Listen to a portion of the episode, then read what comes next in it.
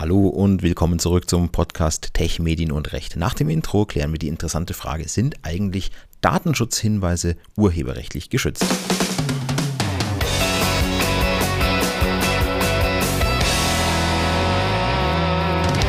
Ja, Datenschutzhinweise muss jeder haben, der irgendwie personenbezogene Daten verarbeitet. Das heißt auf Websites oder irgendwo in einem Unternehmen. Und naja, diese Datenschutzhinweise sind ja häufig irgendwo ähnlich, weil klar, sie müssen immer ähnliche Dinge enthalten wie Zweck der Verarbeitung, Kategorie der zu verarbeitenden Daten, Rechtsgrundlage und so weiter. Natürlich dann auch die Rechte des Betroffenen, äh, Angaben zum Verantwortlichen und so weiter. Und naja, wenn du solche Datenschutzhinweise für bestimmte ja, Anwendungsbereiche noch nicht hast, was liegt denn da näher, als sie sich vielleicht einfach mal irgendwo anders schnell mal zu kopieren, vielleicht von einer Website oder von irgendeinem PDF, das du vielleicht mal bekommen hast als Betroffener, wer weiß. Und jetzt müssen wir uns die Frage stellen, beziehungsweise ein Gericht hat sich mal die Frage gestellt, sind solche Datenschutzhinweise urheberrechtlich geschützt?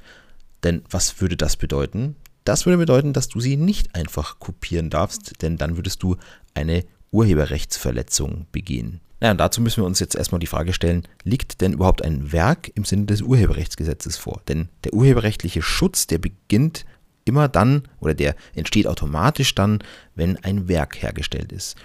Werk, das ist geregelt in Paragraph 2 Urheberrechtsgesetz und setzt vier Dinge voraus: ein menschliches Schaffen, eine wahrnehmbare Formgestaltung, also etwas, was du mit den Sinnen wahrnehmen kannst, ähm, dann einen geistigen Gehalt, also es, darf, es muss irgendwas Geistiges des Schöpfers beinhalten und es muss die Schöpfungshöhe überschreiten, also handwerkliches Durchschnittskönnen überschreiten.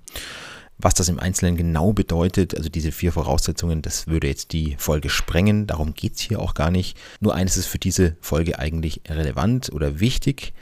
Es gibt Texte, die sind urheberrechtlich nicht geschützt weil sie einfach wenig gestalterischen Spielraum lassen. Das sind zum Beispiel Kochrezepte, also ein einzelnes Kochrezept, in dem einfach die Reihenfolge dessen, was zu tun ist, logisch vorgegeben ist. Also würdest du zum Beispiel einen Kuchen backen, ähm, dann musst du halt zunächst mal das Mehl und das, äh, die Milch, die Eier und sowas vermischen und erst am Schluss kommen vielleicht die Streusel drauf. Und das kannst du halt nicht einfach umkehren, die Reihenfolge. Also gewisse Sachen sind halt technisch oder einfach logisch vorgegeben. Dann hast du keinen Spielraum und dann ist diese Auswahl oder die Anordnung schon mal nicht schutzfähig.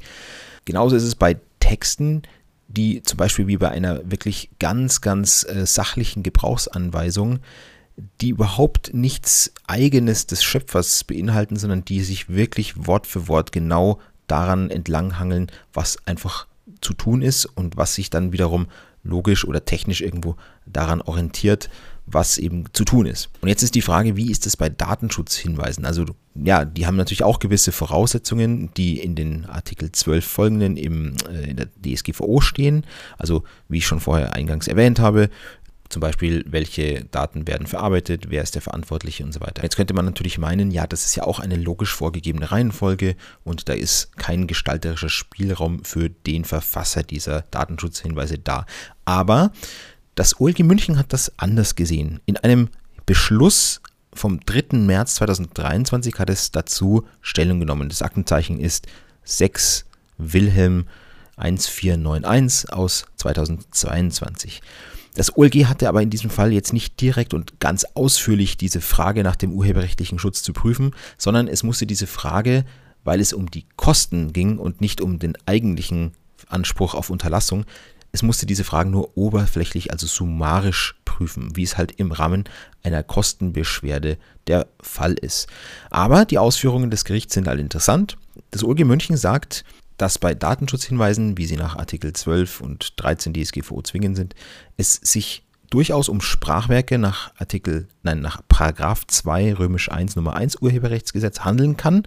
Und es weist darauf hin, dass zum Beispiel eine besonders gut und leicht verständliche Formulierung auch neben anderen Kriterien wie Auswahl, Einteilung und Anordnung des zu verarbeitenden Stoffes dieser Hinweise zu einem urheberrechtlich geschützten Werk führen können. Und diese Erläuterung ist für mich auch eigentlich plausibel, denn Datenschutzhinweise, wenn du die mal gesehen hast, das ist ja nicht nur ein Dreizeiler, sondern das ist schon ein längerer Text und du kannst die total unterschiedlich gestalten. Du kannst die Datenschutzhinweise eher formell gestalten, sehr ausführlich, in der Sie-Form. Du könntest sie aber auch sehr kurz und knapp mit ganz einfachen Sätzen leicht verständlich formulieren, eher gedacht nicht für äh, Leute im Berufsleben, sondern vielleicht für Jugendliche, die normalerweise mit Rechtstexten überhaupt nichts zu tun haben. Und da gibt es schon einen erheblichen Gestaltungsspielraum im Hinblick auf die Formulierungen. Und dann ist es auch so, dass die Reihenfolge von Datenschutzhinweisen überhaupt nicht vom Gesetz vorgegeben ist. Das, äh, also zum Beispiel Artikel 12 DSGVO sagt zwar, was drinstehen muss, aber nicht in welcher Reihenfolge. Das heißt nur, dass sie halt leicht verständlich sein sollen. Und deswegen gibt es weiteren Gestaltungsspielraum im Hinblick auf die Anordnung und Reihenfolge der Inhalte. Naja, und was äh, lernen wir daraus? Datenschutzhinweise können urheberrechtlich geschützt sein und aus meiner Sicht sind sie es auch in der Regel.